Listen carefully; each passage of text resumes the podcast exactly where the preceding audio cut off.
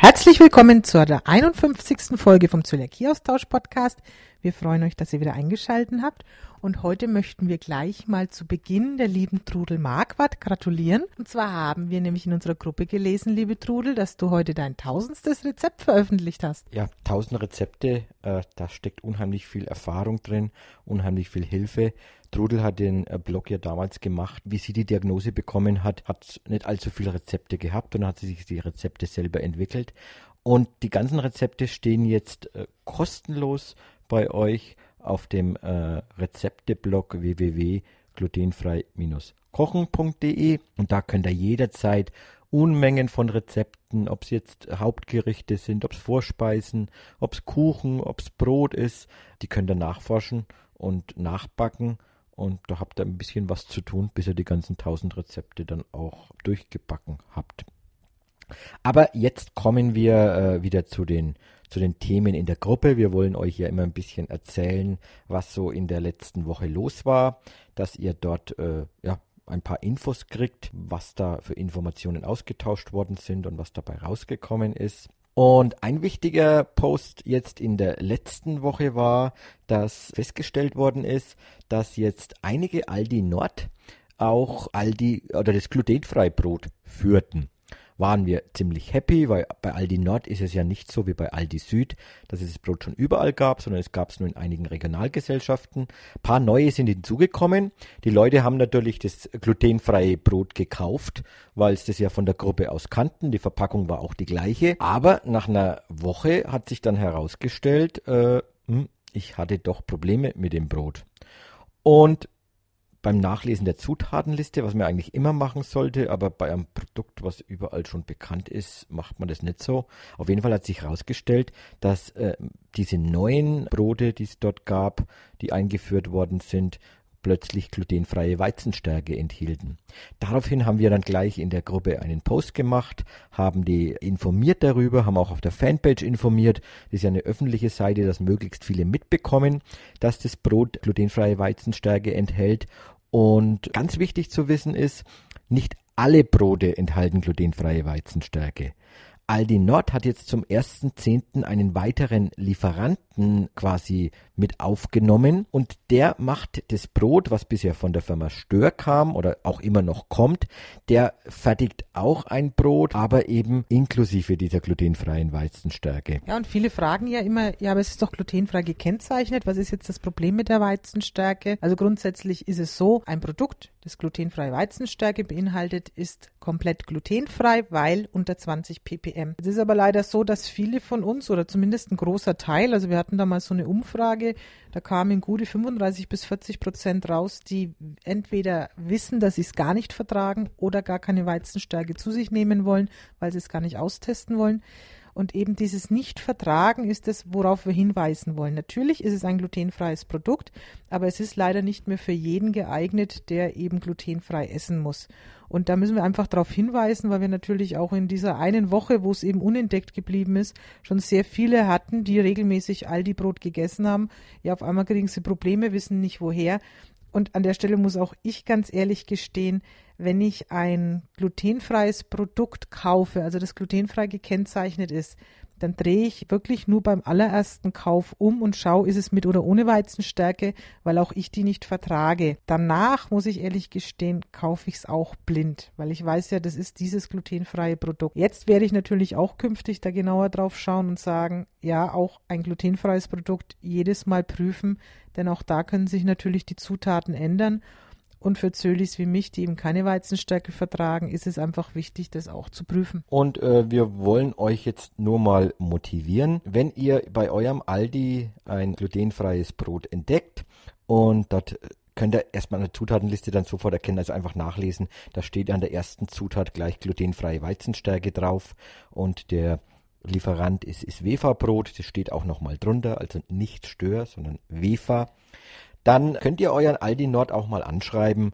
und denen mitteilen, dass ihr dieses glutenfreie Brot, äh, das wirklich glutenfrei ist, aber eben nicht vertragt. Wir haben auch mal mit, mit Aldi gesprochen und natürlich, die sagen sich, es ist glutenfrei, äh, die Konsistenz ist eine bessere, aber uns geht es natürlich nicht um die Konsistenz, sondern uns geht es hier um die Verträglichkeit. Und deswegen macht Aldi Nord einfach darauf aufmerksam, wenn er das nicht vertragt. Und dann kann man da bestimmt auch äh, wieder was regeln, dass ihr wieder ein äh, Brot ohne diese glutenfreie Weizenstärke kriegt. Ja, wo wir vor allem auch das Problem sehen, also es ist ja so, nachdem jetzt gute, ja sagen wir mal 30 bis 40 Prozent weniger dieses Brot kaufen, wird natürlich Aldi früher oder später sagen, ah, Umsatzeinbruch, die Nachfrage ist nicht mehr so groß, dann nehmen wir das Zeug wieder raus aus dem Sortiment, weil es braucht ja keiner. Und wir möchten einfach aufklären, dass Aldi auch versteht, warum wird jetzt weniger gekauft. Also wir hatten vor vielen Jahren das Thema auch bei Bofrost, wie die damals angefangen haben, glutenfreie Produkte auf den Markt zu bringen, hat sehr lange gedauert und der Umsatz ist nicht wirklich so gekommen, wie die sich das vorgestellt haben. Und da haben wir auch immer ganz fleißig Informationen geschickt und eben dazu geschrieben, dass das Problem ist, wir würden gern kaufen, aber fast alle Produkte sind mit Weizenstärke und die vertragen wir eben nicht. Und wenn ihr mal bei Bofrost nachschaut, die haben tatsächlich nur noch sehr, sehr wenige Produkte mit glutenfreier Weizenstärke und haben da wirklich super umgestellt, haben das also verstanden, dass es wichtig ist, ja den ganzen glutenfreien Markt bedienen zu können und gerade Bofrost finde ich ist immer ein schönes Beispiel, weil die wirklich jedes Jahr wieder neue Produkte für uns auf den Markt bringen. Deswegen es ist schon wichtig, auch wenn ihr das vertragt, trotzdem aufzuklären, wenn der Umsatz runtergeht, woran liegt es? Weil im Endeffekt schaden wir uns alle, wenn das Sortiment wieder kleiner wird. Ja, und äh, vielleicht auch dazu noch eine Zusatzinfo. Wir reden ja oft davon, dass ihr auch in Urlaub geht, in Spanien, in Italien. Und in diesen südlichen Ländern ist eigentlich äh, ja, die glutenfreie Weizenstärke fast gar nicht im Handel. Da gibt es so viele Produkte, die haben keine, weil auch die gesagt haben, nee, also glutenfrei bedeutet auch ohne glutenfreie Weizenstärke. Und äh, da halten sich sehr viele dran. Dagegen, wo er dann auch wieder aufpassen müsst mit der glutenfreien Weizenstärke, weil sie sehr oft benutzt wird, ist Österreich. Wenn ihr dort äh, oftmals in den Hotels frische Brötle, frische Weckle bekommt oder auch, auch Mehl kauft, äh, Backmischungen, auch in Österreich wird die leider sehr oft benutzt und wie gesagt, einfach aufpassen, nachfragen, wenn er äh, dort Brötchen bekommt, Brot bekommt, Brezeln bekommt. Was ist denn da ein, ein, eine Zutat, damit ihr einfach auch sicher essen könnt? Ja, und ein anderes Thema, was diese Woche auch mal wieder ja uns selber jedes Mal überrascht, dass die Aufklärung da auch so ähm, ja, schlecht ist, zum Teil bei Ärzten. Also wir haben ja in der Gruppe schon die Erfahrung gemacht, dass häufig Kinderärzte eigentlich die sind, die gut informiert sind. Aber da hat diese Woche eine Mama, die selber Zöliakie diagnostiziert hat, hat ein kleines Kind, wird mittlerweile auch mit Gluten ernährt, war eben bei der Kinderärztin und hat gesagt, sie möchte ihren Sohn testen lassen, eben weil es ja auch in der Familie schon vorkommt. Und die Kinderärztin hat dieser Mutter jetzt erstmal den Test verweigert. Da kamen dann so Begriffe wie Modekrankheit, Hysterie, und sie soll sich doch das nochmal überlegen, selbst wenn die Antikörper hoch sind, ja, das heißt ja gar nichts. Und das sind immer so Posts, also die erschrecken mich regelrecht. Also selbst diese Mama, die sich seit Jahren gut im Thema auskennt, war auf einmal verunsichert, postet in der Gruppe, ja, was meint ihr dazu? Liege ich wirklich so falsch? Da können wir nur sagen, um Gottes Willen, nein, bitte wechsel den Arzt und ja, nimm jemanden, der gut informiert ist. Sie ist jetzt auch auf der Suche in ihrer Umgebung nach einem Kinderarzt, der da wirklich professionell das Thema angeht weil wir kriegen ja auch von der DZG am Anfang immer diese Info, lasst alle Verwandten ersten Grades testen und es betrifft natürlich dann auch die Kinder, wo man sagt, je eher man doch das entdeckt, ob er es hat oder nicht, desto besser ist es auch. Ja, und wir kriegen ja mit, je früher die Diagnose gemacht wird, desto weniger Probleme hat man später. Das Thema ist, dass jetzt unter dem Post hier in der, in der Gruppe haben viele bestätigt, dass ihre Kinder getestet worden sind und obwohl keine Symptome da waren, wo man ja immer davon redet, die typischen Zöliakie-Symptome, also Unterernährung, Blähbauch, Durchfall, das stimmt alles nicht. Es, es gibt keine typischen Zöliakie-Symptome. Und äh, da dürft ihr einfach den, euch auch nichts einreden lassen. Wir wissen, es ist schwer. Wir haben neulich auch jetzt mit einer Ärztin gesprochen, die sagt auch, ja, die Kollegen meinen natürlich was richtig zu wissen und wenn da ein Patient kommt und sagt ihnen dann, was, was er äh, falsch macht, dass die da vielleicht nicht so gut drauf reagieren. Aber wir ermutigen euch und das ist das Schöne auch an der Gruppe, dass so viele ermutigen, wenn ihr äh, unklar seid, äh, wenn, wenn euer Wissen, das was ihr jetzt aus der Gruppe habt oder äh, ja, was ihr euch erlesen habt, zum Beispiel auch durch die DZG erhalten hat, wenn der Arzt darauf nicht reagiert, habt keine Angst und, und sprecht den Arzt einfach darauf an, dass ihr ein anderes, andere Informationen habt. Und wenn er gar nicht darauf reagiert, dann bleibt eigentlich nur übrig, den, den Arzt zu wechseln. Und das hören wir auch sehr oft in der Gruppe. Es kann Ärzte Marathon werden, aber es, es geht um, um euer Leben, es geht um eure Gesundheit und auch um die Gesundheit eurer Kinder. Und äh, da war auch immer wieder das Thema, ja, äh, wie erkennt man jetzt, ich habe es gerade gesagt, es gibt keine typischen Symptome, aber wie erkennt man denn, äh, dass man Zöliakie hat? Es ist außerordentlich schwer, alleine von, nach Symptomen darzugehen, dass sie ebenso vielfältig sein können. Wir lesen oft von, von äh, psychischen Symptomen, von Depressionen. Wir haben, wir haben das Thema neulich schon mal gehabt, dass jemand erst ja, in der, im Kindesalter die Diagnose erhalten hat. Dann hat der Arzt quasi wieder die Freigabe zum, zum glutenhaltigen Essen gegeben und später sind dann Probleme aufgetreten wie eine Epilepsie. Äh, also das sind schon krasse Symptome. Auch Darmkrebs kann kommen, obwohl man keine Symptome ein Leben lang hat. Irgendwann wird dann festgestellt, der Darm ist so entzündet oder es haben sich Krebszellen gebildet und die Ursache war einfach eine unerkannte Zöliakie. Und deswegen motivieren wir euch eben unbedingt, jetzt wie Patricia das auch gesagt hat, die Verwandten ersten Grades zu testen, testen zu lassen. Am Bluttest zu machen ist ja erst einmal ein Anfang und dann vielleicht auch noch weiterzugehen mit einer Biopsie. Nochmal hier unsere Motivation an euch. Macht den Test, damit ihr, äh, ja, damit ihr auch sorgenfrei leben könnt. Ja, und beim Bluttest immer darauf hingewiesen, also unbedingt die richtigen Antikörper testen zu lassen. Die findet ihr ja im DZG-Diagnoseflyer weil ich kann mich erinnern, also wie ich auf der Suche war, was ich eigentlich habe, da hat man mir, glaube ich, alle halbe Jahr ein großes Blutbild gemacht und mir mal erzählt, wie gesund ich doch wäre. Aber das hat natürlich nicht viel gebracht. Also es müssen natürlich die richtigen Antikörper getestet werden. Zu dem Thema hatten wir heute auch einen interessanten Post. Da hat jemand gefragt, also auch diagnostizierte Zöliakie. Wie sieht's denn aus, wenn ich ab und an Gluten esse? Also sie hat es wirklich nicht gefragt, um zu, zu jemanden zu ärgern, sondern sie wollte einfach mal wissen, was, was kann mir denn passieren? Und grundsätzlich kann man da zwar ja auch nur darauf allgemein antworten, aber genau das, was Jürgen gerade gesagt hat, ist ja unser Problem bei der Sache. Ähm, wir haben halt viele Beispiele in der Gruppe, die früher eine Diagnose hatten in der Kindheit, wo man dann in der Jugend gesagt hat, ja, ja, jetzt geht's wieder. Und was ist das Ende vom Lied, dass die heute Krankheiten haben, die ihnen wahrscheinlich erspart geblieben wären. Also man kriegt halt noch andere Autoimmunerkrankungen. Man hat vielleicht Schmerzen im Körper, die nicht mehr weggehen. Auch bei denen, denen es geht wie mir, die da sieben Jahre und um einiges länger gebraucht haben bis zur richtigen Diagnose. Natürlich geht es uns unter glutenfreier Ernährung besser, aber es bleiben halt so Restwehwehchen, nenne ich es jetzt mal.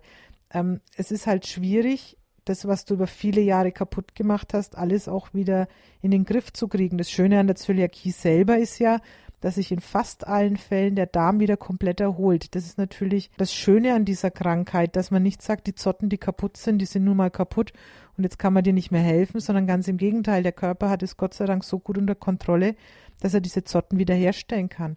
Aber alle anderen Schäden, sei es jetzt schon ja eine Diabetes oder ein Hashimoto, das sind eben Dinge, die haben sich gebildet durch die ja nicht erkannte Zöliakie oder durch die nicht beachtete Zöliakie, wenn man absichtlich Gluten isst und dann muss man natürlich mit diesen Spätfolgen auch leben. Zu dem Thema Spätfolgen, da war auch eine Umfrage die Woche in der Gruppe, ähm, wo jemand gefragt hat, in welchem Alter seid ihr eigentlich diagnostiziert worden. Zum Thema Umfragen an sich bitte die Bitte mal an euch, also wenn ihr Umfragen starten wollt, klärt es immer bitte vorher mit einem Admin ab, weil die Umfrage an sich war jetzt nicht verkehrt, bloß sie war meiner Meinung nach nicht richtig gut formuliert, denn wann ich die Diagnose bekommen habe, finde ich eher uninteressant.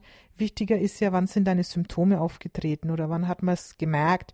Denn viele von uns haben ja seit Kindheit an Problemen gehabt und haben vielleicht erst mit 30, 40 oder 50 ihre Diagnose bekommen. Genau, zu dem Thema noch, was Patricia gesagt hat, wann sind die Symptome bekommen? Wir haben vorhin davon gesprochen, manche haben gar keine Symptome. Und äh, das nennt sich dann subklinische oder eben silente oder asymptomatische Zöliakie das wirklich ein, ein Zufallsbefund dann sein kann. Da kann man wegen einer ganz anderen Sache in, in ein Krankenhaus gehen und wenn die dann eine Dünndarmbiopsie machen, dann merken sie erstmal, dass eure kompletten Azoten zerstört sind im Dünndarm. Das heißt, die ganze Energiezufuhr und die Nährstoffzufuhr funktioniert gar nicht mehr richtig und ihr habt keinerlei Schmerzen. Und äh, ja, heute war auch wieder so ein Punkt, äh, wo eine gesagt hat, sie hat so Probleme, sich glutenfrei zu ernähren, weil sie hat keine Symptome. Das ist natürlich dann außerordentlich schwer, aber auch gar nicht so untypisch. Äh, auch die DZG schreibt, dass diese Verlaufsform sehr häufig vorkommt. Dennoch ist es wichtig, auch ohne Symptome diese glutenfreie Diät einzuhalten. Ansonsten werdet ihr eben Spätfolgen, ihr werdet Probleme einfach bekommen und deswegen ist diese strikte glutenfreie Ernährung so immens wichtig. Wir helfen euch dabei, wenn wir wissen, wo ihr Probleme habt. Da war wieder eine Frage. Ihr schmeckt alles nicht jetzt mehr, seitdem sie glutenfrei ist. Sagt uns doch mal, was euch da nicht mehr dann schmeckt. Es gibt Alternativen. Man äh, muss jetzt vielleicht nicht gerade jetzt sagen, ich, ich habe jetzt früher immer mein Schwarzbrot von der Bäckerei gegessen und jetzt schmeckt mir das Schwarzbrot oder das Brot nicht mehr. Ja, das kann sein. Da gibt es aber auch Alternativen. Muss ja nicht immer vom Supermarkt das glutenfreie Brot sein. Es gibt super Bäckereien in Deutschland, die äh, glutenfreies Frischbrot herstellen. Und wenn es ums Essen geht, also ich, ich esse jetzt auch glutenfrei mit Paddy und irgendwie schmeckt mir alles. Man sieht es mir auch immer an. Ja, ich denke, wo vielleicht das größte Problem ist, und das können Jürgen und ich sogar anfangs etwas nachvollziehen. Es gibt halt heutzutage viele Leute, die auch viel mit so Fertigpäckchen kochen. Also auch da haben wir dazu gehört vor zehn Jahren. Das heißt, eine Suppe kam bei mir immer aus dem Päckchen. Eine Soße habe ich auch nicht alleine hinbekommen. Auch die war aus dem Päckchen. Und wir müssen zugeben, dadurch war damals auch der Geschmackssinn etwas verfälscht. Also ich kann mich erinnern, wir hatten da mal selbst gekocht, einen Gemüseeintopf gemacht und wir haben uns beide angeguckt, ja, das schmeckt ja nach gar nichts. Und ein paar Jahre nach meiner Diagnose habe ich den wieder gekocht, also wirklich haargenau das gleiche Rezept. Und wir hätten uns am liebsten reingelegt, weil das so super lecker war. Und eigentlich so richtig bewusst ist es mir erst dann geworden. Es gibt ja mittlerweile tatsächlich auch in glutenfreier Variante so Fertigpäckchen. Und da habe ich mir mal so ein Essen gekauft und habe das gemacht. Und also uns hat es beide nur geschüttelt, weil wir gesagt haben, boah, das ist ja total versalzen. Also ich denke, vielleicht kommt auch dieses, es schmeckt mir nicht, ein bisschen daher, weil der Geschmackssinn einfach ein bisschen verfälscht ist. Also natürlich müsst ihr auch dem Geschmackssinn ein bisschen Zeit geben. Und ja, man muss sich tatsächlich mehr mit Essen und Kochen beschäftigen. Das ist auch richtig. Wobei es heutzutage wirklich sehr, sehr, sehr viel Fertigprodukte glutenfrei gibt.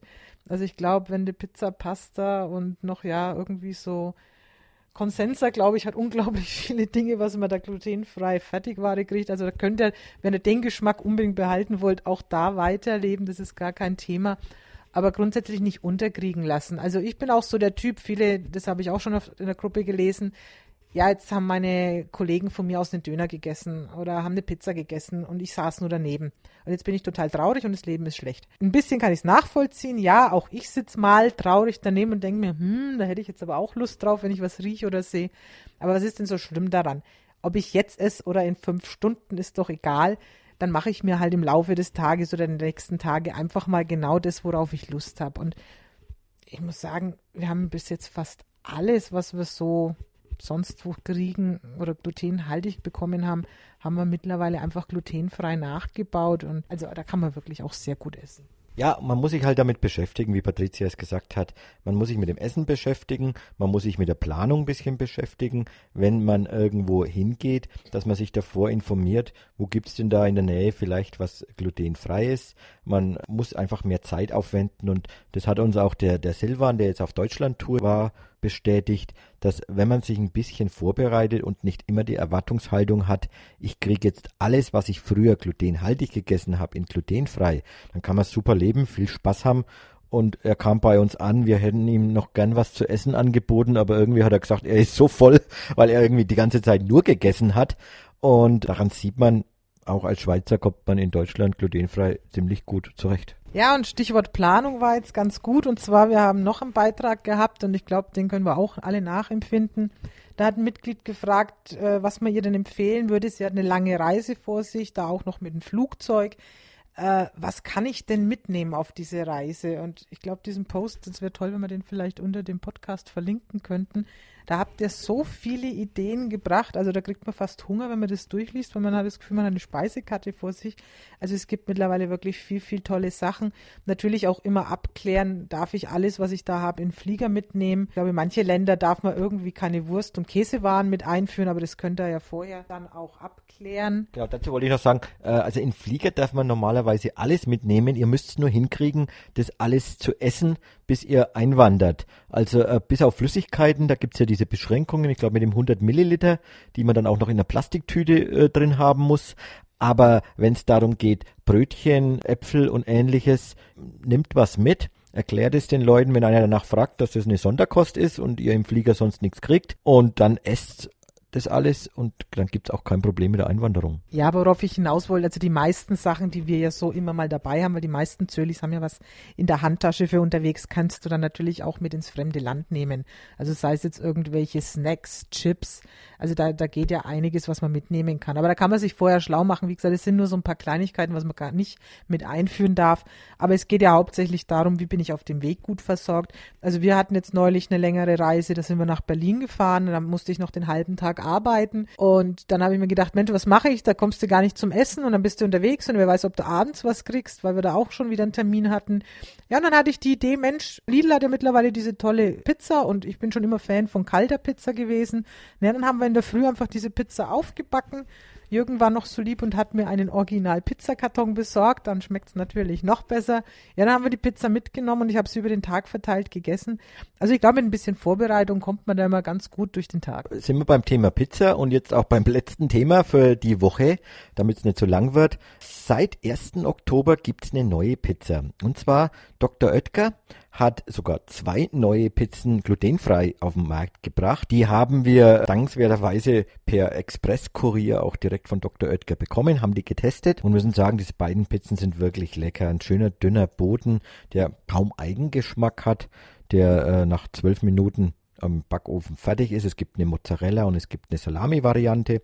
Also sowohl vegetarisch als auch für die Fleischesser ist was dabei.